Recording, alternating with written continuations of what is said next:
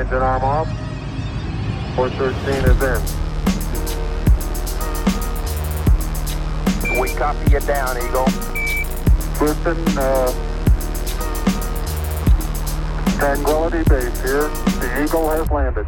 Roger, Twin. Tranquility. We copy you on the ground.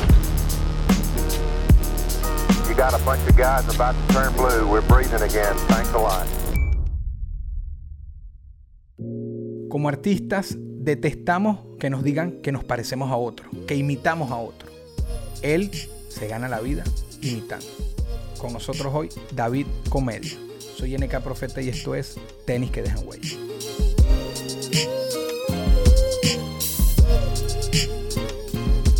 Si tú podrías mostrarme qué zapatos tienes puesto. ah, no, el hombre no dudó. Ah, bueno, qué comodidad. Esto no es una oficina, esto es mi casa. No, pero por supuesto, yo estoy igualito. por supuesto. Mira, David, ¿eres, ¿eres del que le gusta el tenis, el calzado deportivo, los pisos? Burda, chamo. Yo tengo una colección de Nike. Ok. Eh, como 8, 10. Ok, sí, sí te gusta, en serio. Burda, burda. No, yo no he visto otra cosa si no es eso. Ok. Sí, sí, pero es algo... he visto eso y trato siempre de combinar. De hecho, pongo a veces saco con, con, con tenis, pues, para que... Acuérdate que los gorditos tenemos que tener comodidad en los pies. Ahí también me anoto yo. Mira, ven acá. Y fue desde siempre, fue desde, desde chamo. Cuando sabes que uno en Venezuela de chamo una época, bueno, mataban por zapatos allá, pero que a uno le gustaban los deportivos. Para mí, y donde yo vivía y mi, mi círculo era difícil. ¿Algún zapato de aquella época que por costo te hayas enamorado pero no hayas podido tener? Mira, yo, yo tengo un, un cliché no sé si se puede decir así, o, tenía un deseo reprimido de tener siempre unos Jordan. Ok, ok. Y cuando me lo pude comprar, yo dije, no joda, quiero este modelo, este modelo, este modelo, este modelo, porque es lo que tú estás diciendo, nunca lo pude tener en Venezuela. Yo, si acaso llegué a tener unos Ícaros y eran súper sencillos en ese momento, pero eran como que, no me lo guardaba en el morral para llegar al colegio y ponérmelo de baño. claro, porque en el camino me lo quitaban y yo vivía en, una zona bien, bien, bien, bien candela allá en, Puerto La Cruz, Montecristo, y, y, bueno, fui víctima de muchos atracos, igual que mi hermano, entonces teníamos mucha previsión. Pero siempre he sido fan de zapatos deportivos. Por eso, entonces, si, te sacaste esa espina. Sí, cuando me dices que después... optaba por, por usar que si eh, unos Boeing, creo que se llamaba así, o como que eran unos tipos Nike pero económicos, entonces los malandros me veían así como, no, chicos. o, o, los Converse, los Converse no eran tan, tan, solicitados por ellos. Sí, no, no era el target de nuestra AMPA. el AMPA de nosotros estaba por otro lado. Sí. Entonces, hace rato me dijiste que eres, que aunque estés como elegante de saco, etcétera, abajo tus tenis, eres de estar cómodo, en serio. Sí, sí siempre, siempre. De hecho, ahorita tengo una presentación y, el 15 y me compré unos blancos allí con, un suéter blanco como para mantener siempre la misma onda, porque yo antes me presentaba mucho en tarima, me quería ver como que elegante, elegante y saco, vestido de negro completo, zapatos de vestir, pero chamo, eh, me sentía como que estresado y, me cansaba en, tarima con los zapatos esos de suela y dije, no sean huevón. Claro. Mira, y mm, si, yo te preguntara qué zapato eres, tú. En americano. En la vida. No, bueno, no, no número ni nada. Vamos a suponer que te hicieron un cómics y los vas a tener siempre. Tú sabes que los cómics le mantienen la vestimenta. ¿Qué, siempre estaría en tus pies? Mira, eh, unos Nike blancos. Ok. Es, por ahí. Sí. Bien, bien. Vamos a hablar un poquito de. Pero tú sabes, siempre, siempre me caricaturizan y me ponen unos Converse. siempre. Tú no lo has pedido. y yo no, yo no, yo no uso Converse. Mira, tú sabes que yo estuve trabajando aquí en Ballet Parking y lo usé. Porque el tipo quería que el zapato fuera deportivo, pero negro. Y yo no conseguía nada sino con suela blanca. El tipo dice, no tiene totalmente. Y compré unos Converse negros. Ok. Chamo, eh, yo creo que duró un día esos zapatos porque camina para buscar el carro, correr, regresar, prender el carro, subir las escaleras, bajar. No sea pendejo. Entonces, preferí usar unos zapatos de, eh, vestir que yo tenía, claro. que eran cómodos. Claro. Pero, ¿será que alguien de los que te hace esos cómics te, te recuerda de aquella época? ¿Será que le estacionaste el carro o trabajaba en el parking de al lado? coño, buscándole la vuelta. A lo mejor. Mira, mi hermano, vamos a hablar un poco de tu pisada, ya más de la huella, ya dejando un poquito atrás los zapatos. Un lugar que hayas pisado, David, que hayas puesto tus pies, que te haya marcado, que, que yo sé que son muchos, eh, con, con tu oficio, con tu profesión, viajas, pero un lugar que tú recuerdes que te marcó? Mira, bueno, hay un sitio aquí, hay una ciudad aquí en los Estados Unidos que, que es la que yo digo, yo dije que, o sea, jamás me imaginé que iba a llegar. Ok. Eh, los Ángeles y caminar por el paseo de las estrellas. Qué mejor manera de, de, de, mezclar lo que es la pisada con, con, ese paseo. Claro. Y yo, y yo creo que eso marcó mucho mi vida. Y siendo aquí un ballet parking, después de ese Vale Parking me entrevisté Bailey y a la semana yo esté en Los Ángeles, fue algo que yo no me creí. Yo decía, no puede ser que yo esté aquí. Y estaba solo, no tenía manager, no tenía, estaba solo. Y yo decía, y yo me grababa y le mandé un mensaje a mi mamá, mire, ¿dónde estoy? Fue algo impresionante. Qué brutal. Cuando, cuando estabas de ballet, ¿seguías de, de alguna manera eh, activo con, con, lo tuyo, pero a la par, digamos? Sí, de, hecho, de hecho yo comencé a hacer videos haciendo ballet parking porque okay. eh, estaba solo, tenía un break y en ese break como que me, me, caminaba por el jardín, me inventaba un chiste, ya venía maquinando el chiste, grababa algo, hacía una imitación y lo subía a las redes y tanto fue así que yo trabajaba de ballet parking y a veces yo cruzaba la avenida para buscar un carro o comprarle algo a, alguno de los, de, los, de los inquilinos allí y siempre la gente me gritaba este, saludándome porque ya me empezaban a conocer y apenas tenía que 10 mil seguidores, una cosa así. Claro. este, siempre lo hice a la par. Comenzando de, de Vale Parking, eh, de Vale Parking comencé a subir videos a las redes, pues yo no subía antes contenido a la, al Instagram. Pero, ajá, pero no, no puede ser que comenzaste ahí. A lo mejor yo estoy quedando aquí como un gran ignorante de tu carrera, pero de Venezuela, no, no, no. de Venezuela, ¿qué hay? O sea, porque el talento que tú tienes no, hay, hay, un, hay un porqué y es que en Venezuela yo no subía contenido a las redes porque, porque el humor que yo hacía era imitaciones políticas. Sí. Y por temor a, ¿tú sabes qué? Sí, a represar. Entonces uh -huh. yo dije, no lo hago. Y fue cuando yo llegué aquí, cuando estuve en el show de George Harry, que me dieron la oportunidad de hacer stand-up eh, y yo dije, bueno, no estoy en Venezuela, aquí tengo la libertad de, que, de hacer humor político. Claro. Me solté allí, hice 15 minutos de imitaciones de todos los políticos de Venezuela y a la semana eso se viralizó y es lo mismo que lo hubiese hecho en Venezuela. Lo que pasa es que yo no estaba allá. Claro, pero era el público, era la base de datos. Ven acá, uh -huh. eh, salir, y con respeto a todos los que se han presentado en George Harry, salir bien parado en George Harry es bien difícil porque él, él es el centro del espectáculo deja siempre el hype altísimo y, y, les deja eso prendido a los invitados. Y a mí me parece que la presentación tuya, pero, o sea, hubo un estallido de risas. ¿Qué se sintió? Sí. Había, todavía eh, te recuerdas los nervios si es de los Por supuesto. Te, o sea, verga. Los primeros nervios eran porque eh, lo que me comentaba la gente. Me decía, chamo, eh, vas para donde yo, Harry. Oye, pero eso no es sí, fácil. Sí, ya, que la... Mira, brother, este, no, chamo, ¿estás seguro? Pero tienes buen material. eh, el público no es tu público. Y yo, chamo, yo fui con, con la mejor intención, con mi repertorio que siempre guardo de 15 minutos como para soltarlo en cualquier lado. En aquel momento estaba, tenía más humor político que ahora. Claro. Y lancé eso y la gente le gustó mucho. Tanto fue así que yo, yo me he presentado donde George seis veces. La, la sexta vez me fue muy mal porque él, él este, a la hora que está hablando, él me menciona, pero yo no estoy escuchando bien detrás de la cortina. Okay. Porque hoy vamos a tener invitados especiales, vamos a tener fulano de tal, hoy vamos a tener a David Comedia. Y cuando él dice David Comedia, yo salgo y no era el momento de salir. Oh. Y cuando salí, él volteó. ¿Qué es esto, ¿Qué es esto aquí? Y yo, mi brother, dale para allá, vete para allá adentro, vete para allá adentro.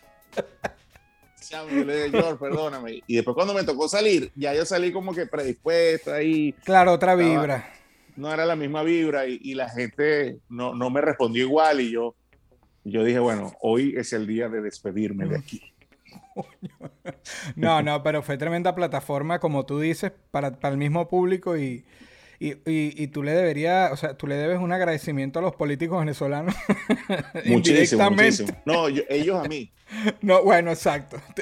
Y de paso, coño, contigo por lo menos se pueden imaginar que está en Miami, tranquilazo, en Sí. una tarima con George Harry. Mira, un momento unboxing, que es como cuando se abren las cajas de zapatos, etcétera, pero es un unboxing de Si pudieras sacar algo de ti, una habilidad, una cualidad, algo que te destaque, para compartirlo, bien sea con un familiar, un fanático, eh, un amigo, ¿qué sería? ¿Qué, qué te destaca que quisieras compartir?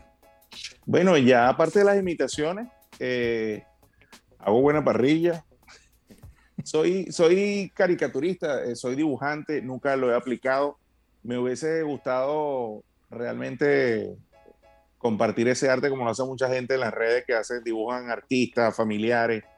Eh, yo, yo eso lo comparto mucho con la familia cuando son más cercanos, pero yo creo que lo mío es el- las ocurrencias, chamo, y, soltarle una, una voz ahí que no se esperan, o imitar dentro del grupo a alguien que acaba de llegar y dice, oye, pero ya lo hace. Eso es lo que yo le brindo a, a mi, a, mi, a mi gente. Bueno, ahorita que dices eso, me voy a poner en tus zapatos, pero para obviamente para plantearte una situación y que tú me hables un poco. Tiene que ser difícil ser tú. Y yo siempre recuerdo el conde del Guácharo que decía que él llegaba a una reunión, un chistecito. Ajá. Tú llegas a una Sí. reunión, tú, tú llegas, a lo mejor al principio solo te saludan, eh, pero tú tienes que ya sentir las miradas como que la gente está esperando que en cualquier momento empieces a decir algo. ¿Cómo, claro. manejas eso? ¿Cómo manejas? Mira, yo, yo estuve hace poco en un juego de basquetbol aquí en la zona Ok. y eran de venezolanos jugando aquí en el exterior. Y este me tocó estar allí y me pidieron 10 minutos.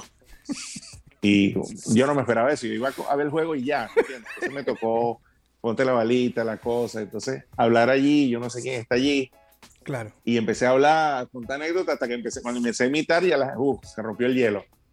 Pero eso siempre pasa, a mí me gusta, te lo juro que a mí me gusta, a mí eso no me molesta. Y sobre todo cuando yo llego a un sitio este, que me invitan, yo, y saben que voy a hacer eso, Claro. entonces no, no, me, no me cohibo. Difícil es cuando tú estás en un restaurante, que estás con la familia, y pasa alguien y te pide que imites a alguien. Eso es algo incómodo. O sea, yo creo que hay una privacidad allí. Por O supuesto. cuando estás comiendo y alguien te ¡epa, de comedia! ¡Una fotico! Entonces, Claro. hay que aprender a manejar eso. Este, hay momentos y, y yo, y yo invito a la gente y, y espero que la gente entienda que no, es parte, no soy odioso en ese sentido, sino que tiene que haber un poquito de, de- de privacidad también para uno. Claro, no. Pero imagínate, tú vas a una reunión de, que de paso yo siempre te veo o te he visto en varias reuniones por ahí, por- porque bueno, el en Miami uno ve más o menos el mundo venezolano. Y ya tú, tien- tú vas como, como cuando uno se prepara para ir para un show. Tú siempre vas como que, bueno, si hoy me toca, no sé, pues, Siempre. eh, siempre. Siempre, siempre. No, dígame cuando voy a un show y me dice, chamo, porque me presente. Y bueno, voy. Y si yo me monto en tarima, ¿qué tú esperas? ¿Qué tú esperas de mí? Te pregunto. Coño, por supuesto, si, nada más lo el show, presentas yo me voy a molestar. Te- se supone que tú vas a- Que si nada más presentas a alguien es como que, ¿qué es esto? Tienes que soltar... Imagínate a Emilio Lovera que se pare y diga y va a presentar, no sé, a Guaco. Buenas noches, ¿cómo están con ustedes, Guaco? No, tú espera que Emilio haga algo. Ni por coño. Sí, claro. Entonces, es lo que yo digo que. mira, la gente dice, no, pero mira, chamo, este, dígame cuando te dice, te vamos a pagar para ser presentador de un show, pero tranquilo, no, no hagas tu show. O sea, ¿para qué me estás contratando? O sea, la gente sabe que yo voy para allá y algo tengo que hacer. Sí, ¿Me bueno, entiendes? pero eso es para que le bajen los costos, David. Estamos claros. total, total. Así que esa, Claro. esa estrategia no le sirve. Sí, sí, ya olvídese. Mira, hace rato te pregunté eh, un lugar que, que- que hubieses pisado, que te marcó. Ahora, que me dijiste que fue Los Ángeles, el Paseo de las Estrellas. Ahora, un lugar que quisieras pisar que todavía no has ido, pero que de verdad tienes ganas.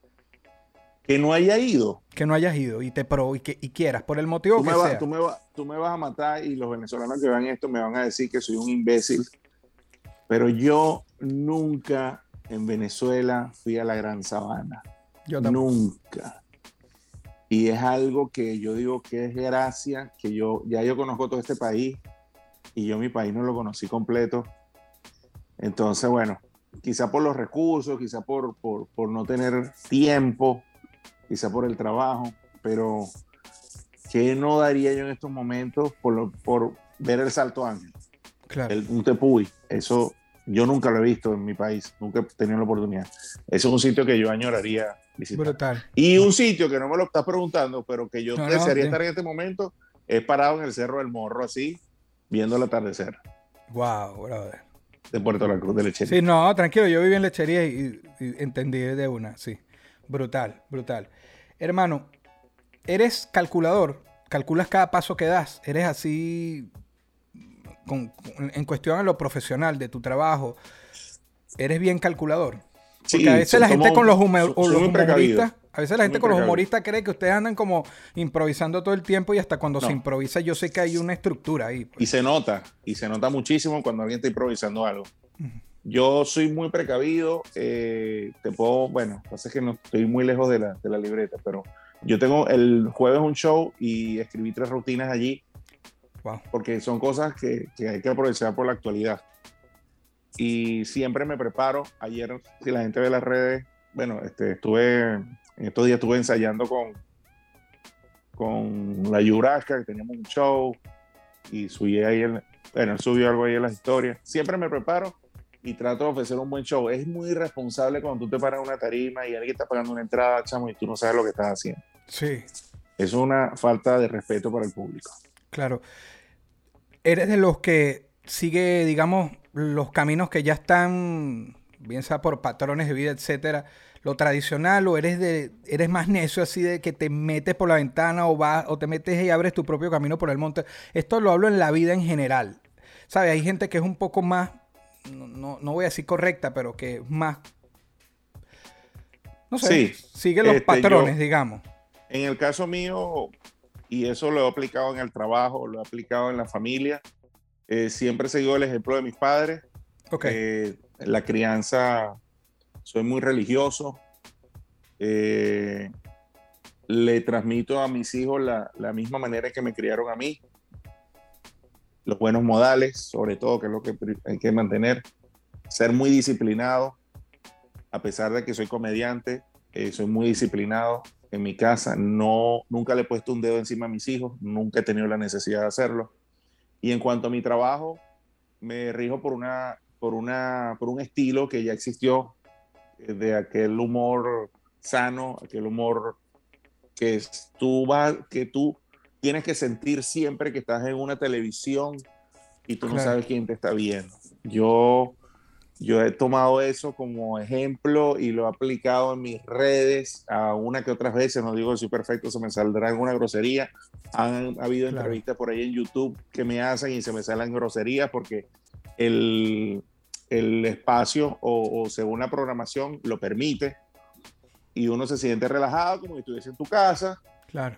pero tener la responsabilidad de hacer, de hacer un contenido eh, educado, si no hay necesidad de decir una grosería para un remate, no lo aplico. Eso yo me, yo me lo he hecho manteniendo el estilo antiguo de, de lo que fue la comedia La Rochela.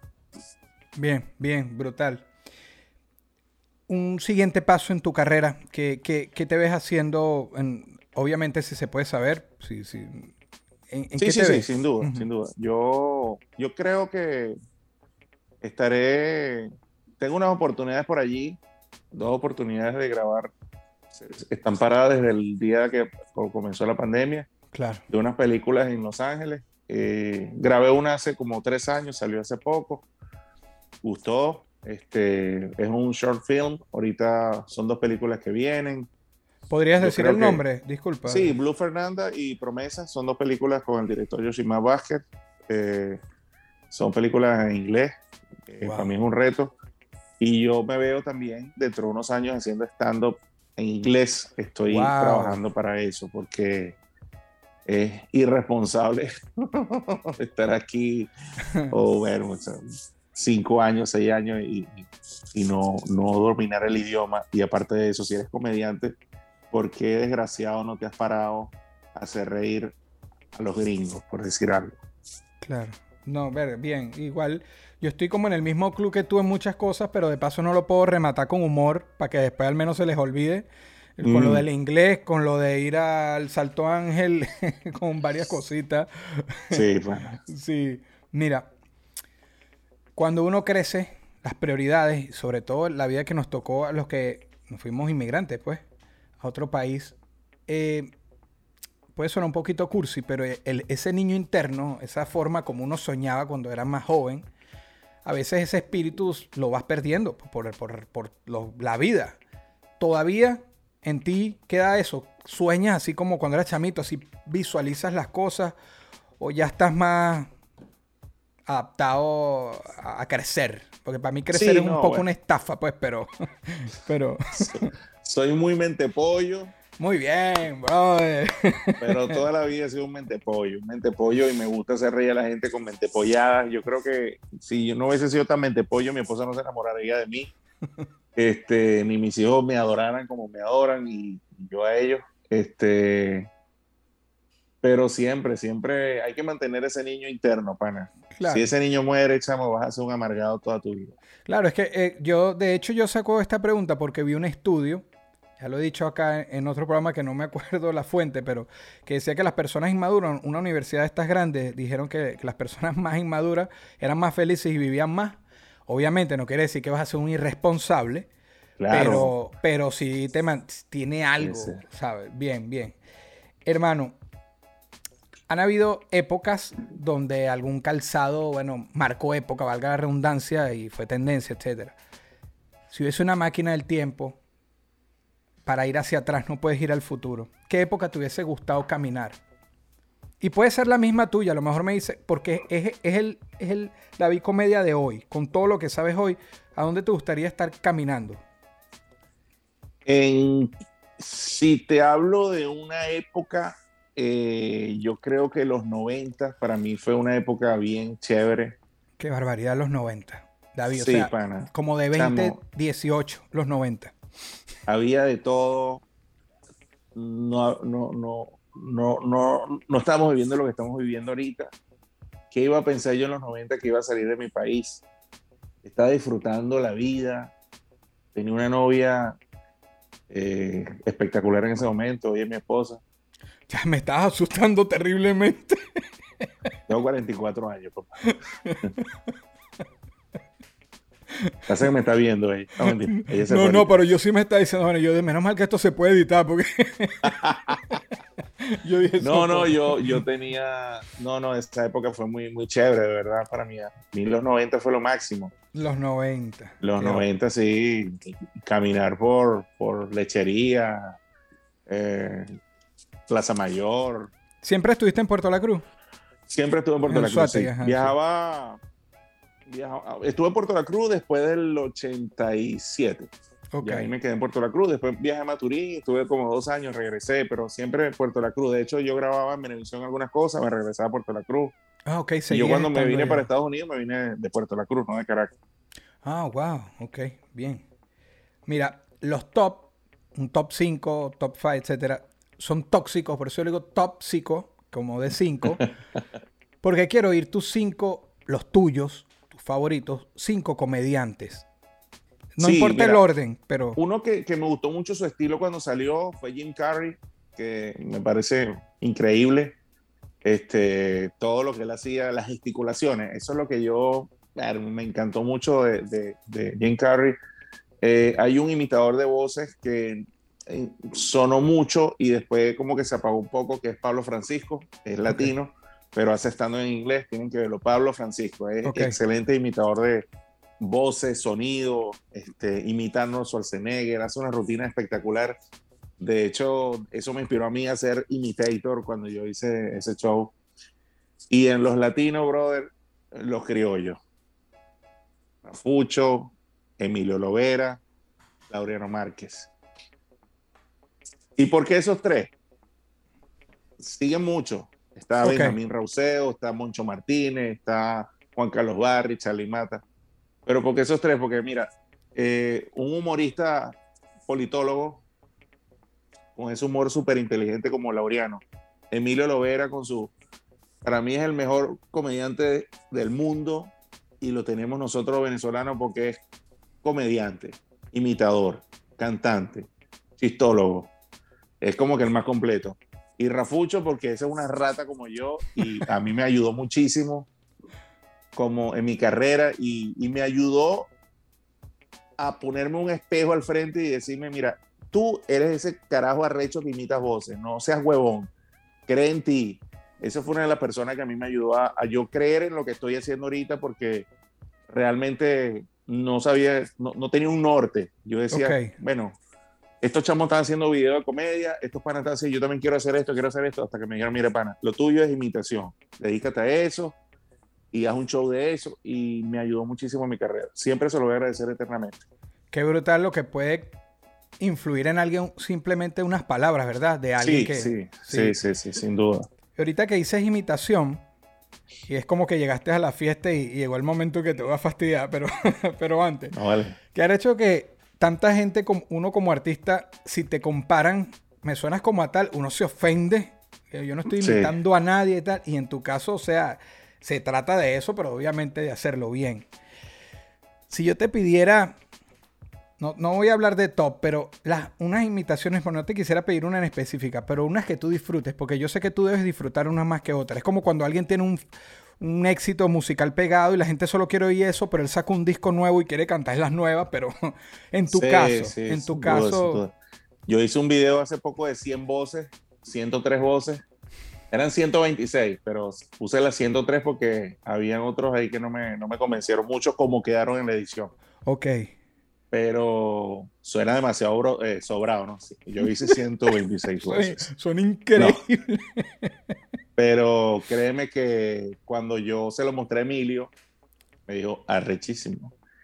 Y tanto fue así que Emilio me dijo, vamos a hacer un challenge de las siete mejores imitaciones. Primero iba a hacer 10 mejores imitaciones e, invi- e imi- e invitar a tres cada persona, pero después lo vamos a siete y dos. Entonces quedó ahí, pero yo te voy a hablar de, no de las cinco, sino de las siete mejores imitaciones. Por es- favor. Homero Simpson, para mí es espectacular porque es un personaje que es internacional. ¡Tum! Homero Sousa, que lo conocen todos los latinos. ¿Por qué? Porque es un creador de mises. Yo, mira, yo he hecho demasiadas mises. Mira, hasta la reina Isabel la hice yo. ¿Ok? ¿Sabe qué no queda? Fernando Rincón es un personaje de noticias internacionales. Por aquí les habla Fernando Rincón, arroba Fernando Rincón, hashtag Fernando Rincón. Y por aquí vienen también entrando varios personajes. Pero fíjate una cosa, esta es una voz que algún Bien. momento otros imitadores lo hacían, ¿no? Oye, pero a mezclar la voz perfecta, ¿no? ¿Eh? Con el humor eh, es algo muy bonito, Dios mío, Dios te guarda a ti.